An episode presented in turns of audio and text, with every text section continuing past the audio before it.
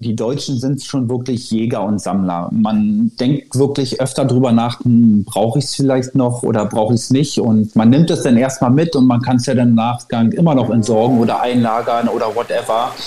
Aber da sind die Deutschen wirklich die Horter. Einfach aussteigen. Der Auswanderer-Podcast. Willkommen zurück. Heute mit einer weiteren Spezialfolge hier im Auswanderer-Podcast von Einfach Aussteigen, den viele von euch haben sich gewünscht, dass es neben den spannenden Auswanderergeschichten auch Episoden gibt, in denen wir tiefer in wichtige Themen rund ums Auswandern eintauchen. Also zum Beispiel, wie kann ich Geld im Ausland verdienen und bin finanziell abgesichert? Wie kann ich mir den deutschen Gesundheitsstandard auch im Ausland erhalten? Wie bewerbe ich mich in meinem Traumland erfolgreich auf einen Job? Oder auch zum Beispiel, worauf sollte ich achten beim Umzug ins Ausland, gerade beim Packen, beim Einlagern. Und zu diesen spannenden Themen lade ich mir jedes Mal eine Expertin oder einen Experten ein, der nicht nur informiert, sondern dir auch die besten Tipps und Empfehlungen gibt, damit dir die Auswanderung am Ende leichter fällt. Und heute geht es um ein Thema, das jeder kennt, der schon einmal umgezogen ist ein Thema aber, das bei vielen, die auswandern wollen, weil sie eben so viel organisieren müssen, meist hinten runterfällt. Und zwar das Thema Umzugsvorbereitung, Packen und Einlagern. Denn wer auswandert, steht früher oder später an dem Punkt, wo man sich fragt, wie viel von meinem alten Leben nehme ich mit ins neue Leben und was mache ich mit den Sachen, die ich nicht mitnehmen kann oder will. Dazu sprechen wir heute auch über eine ganz konkrete Lösung. Mein Podcast und das ist heute Michel Galka. Er ist Einlager- und Umzugsexperte bei Lagerbox. Das ist übrigens das erste Self-Storage-Unternehmen in Deutschland und es gibt schon seit 24 Jahren. Also wo man irgendwie denkt, diese Self-Storages, die sind doch relativ neu. Nein, die gibt es eben schon sehr lange. Und dort kann jeder die Dinge einlagern, die er eben nicht mit ins Ausland nehmen will oder für die zu Hause einfach kein Platz mehr ist. Welche Fehler die meisten bei der Umzugsplanung machen, wann man damit überhaupt beginnen sollte und wer schlechter einpackt, also nicht einparkt, sondern einpackt, Männer oder Frauen. Das und noch viel mehr darüber sprechen wir in der Spezialfolge heute. Hallo Michelle, willkommen im Podcast. Ich freue mich sehr, dass du da bist. Ja, danke für die Einladung. Ich freue mich auch. Michelle, auch wenn das hier eine Spezialfolge ist, möchte ich auch von dir am Anfang wissen, was siehst du, wenn du bei dir aus dem Fenster schaust? Ich sehe unsere Kundenparkplätze beziehungsweise unsere vermieteten Wohnmobile, die wir hier am Standort in Köln-Ossendorf vermieten. Ach, das habt ihr auch, ja? Genau, wir haben an einigen Standorten nicht nur Lagerräume zur Vermietung, sondern auch Parkplätze. Gerade so in den Großstädten ist es ja immer relativ schwierig, Parkplätze jetzt für Wohnmobile oder Wohnwägen zu bekommen. Michel, wir wollen uns heute ein bisschen in der Spezialfolge zu den Themen Einlagerung und Umziehen unterhalten. Und zwar bist du ja ein richtiger Profi in diesem Bereich. Und die erste Frage vorweg. Wer packt eigentlich schlechter ein? Männer oder Frauen? Puh, gute Frage. Ich würde das mal andersrum beantworten. Ich glaube, dass Frauen besser packen mit dem Hintergrund, dass sie zum Beispiel die Kartons beschriften, dort Aufkleber drauf machen, was in welches Zimmer gehört. Ich glaube, Männer machen sich nicht diese Arbeit. Die packen alles ein und sehen dann, wenn sie irgendwann auspacken, ah, das muss dahin, das muss dahin. Ich glaube, da sind Frauen viel besser organisiert. Okay, die Frage war jetzt klar beantwortet. Ähm, aufbrechen in ein neues Land, das bedeutet ja für die meisten auch ein kompletter Neustart, also die, die jetzt auswandern wollen. Und da fragt man sich ja auch immer, wenn man dann zu Hause steht, was von meinem alten Leben nehme ich überhaupt mit? Weil es hat sich ja im Laufe der Jahre so viel angesammelt. Gibt es einen Trick, wie ich entscheiden kann, was jetzt wichtig ist und was ich eben dann doch hier lassen sollte? Auch das ist relativ schwer zu beantworten. Es kommt ja auch immer darauf an, gehe ich jetzt nur für ein Jahr ins Ausland, gehe ich für immer ins Ausland? Möchte ich manche Dinge wirklich auch noch mitnehmen in meinem weiteren Leben? Habe ich überhaupt den Platz dafür? Das ist ja auch immer so eine Frage. Wenn ich zum Beispiel hier in Deutschland eine 100 Quadratmeter Wohnung habe und dann im Ausland nur 40 Quadratmeter, ist klar, dass dort nicht alles reinpasst. Ich würde auf jeden Fall immer die wichtigsten Unterlagen mitnehmen und halt was den Grundbedarf auf jeden Fall deckt. Hm.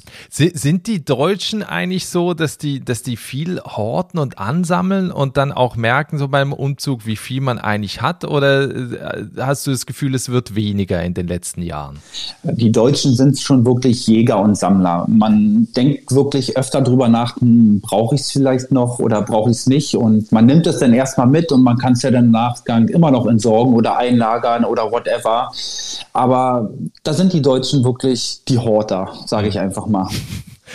Fangen wir da auch mal vorne an. Wenn ich auswandere, wie, was empfiehlst du? Wie viele Wochen vorher sollte ich mir Gedanken um den Umzug machen? Und wann beginne ich dann also mit der Planung und dem Packen? Da gibt es viele Faktoren, die eine große Rolle spielen. Ähm, ich muss natürlich auch meine Wohnung kündigen, das heißt mindestens drei Monate vorher. Dann muss man natürlich auch verschiedene Verträge kündigen. Ich muss natürlich auch eine neue Schule oder einen Kindergarten oder sonstiges äh, im Ausland finden, wenn ich dorthin umziehe. Und dann gibt es natürlich die vielen kleinen Dinge. Ähm, wie viel nehme ich mit? Ähm, welche Spedition transportiert die überhaupt in, ins Ausland oder mache ich selber?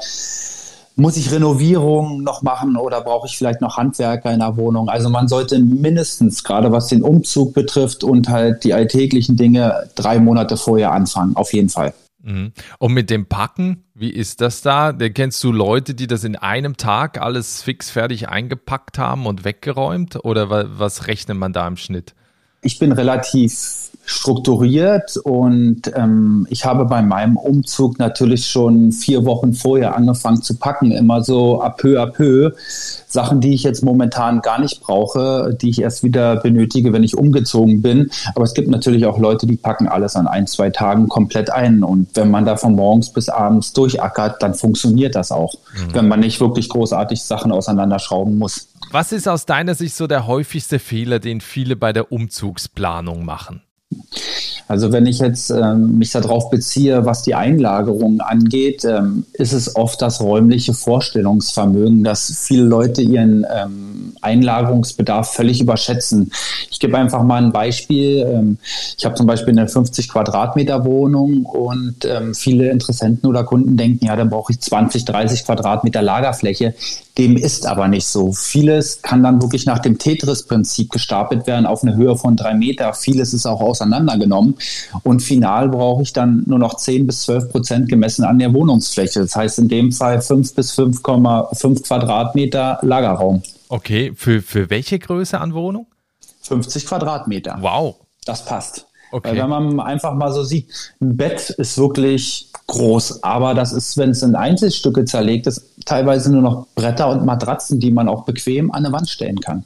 Also die erste Frage, die sich wahrscheinlich auch jeder stellt, der umzieht, egal ob jetzt ins Ausland oder, oder innerhalb Deutschlands, Umzugsunternehmen oder Freunde bitten. Wie siehst du das? Wie sind so auch die Erfahrungen, die du gemacht hast?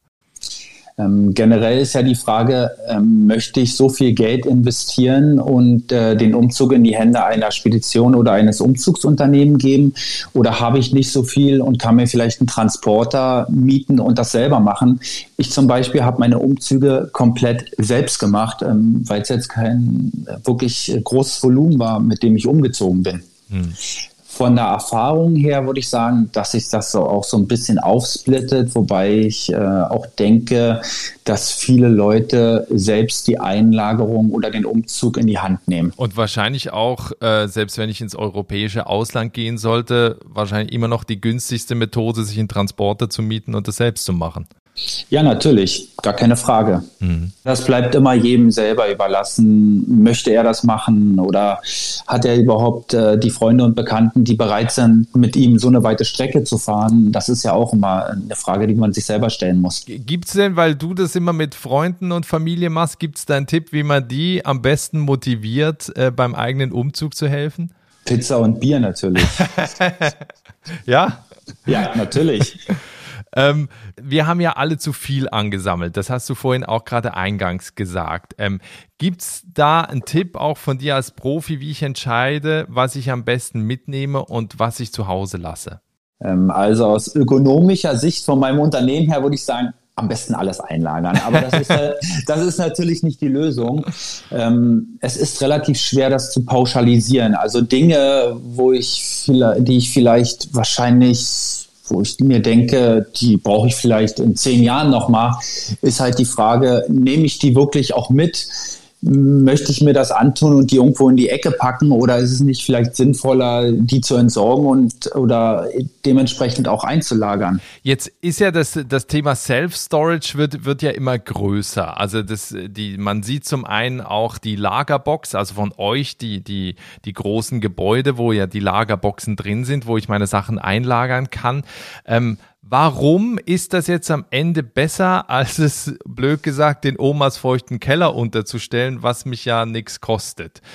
Für die Leute, die eben das Lagerbox-System noch nicht kennen, was ist da der große Vorteil? Also du hast das Stichwort ja schon gesagt, der feuchte Keller. Und habe ich wirklich auch in Omas Keller den Platz, um alles unterzubringen?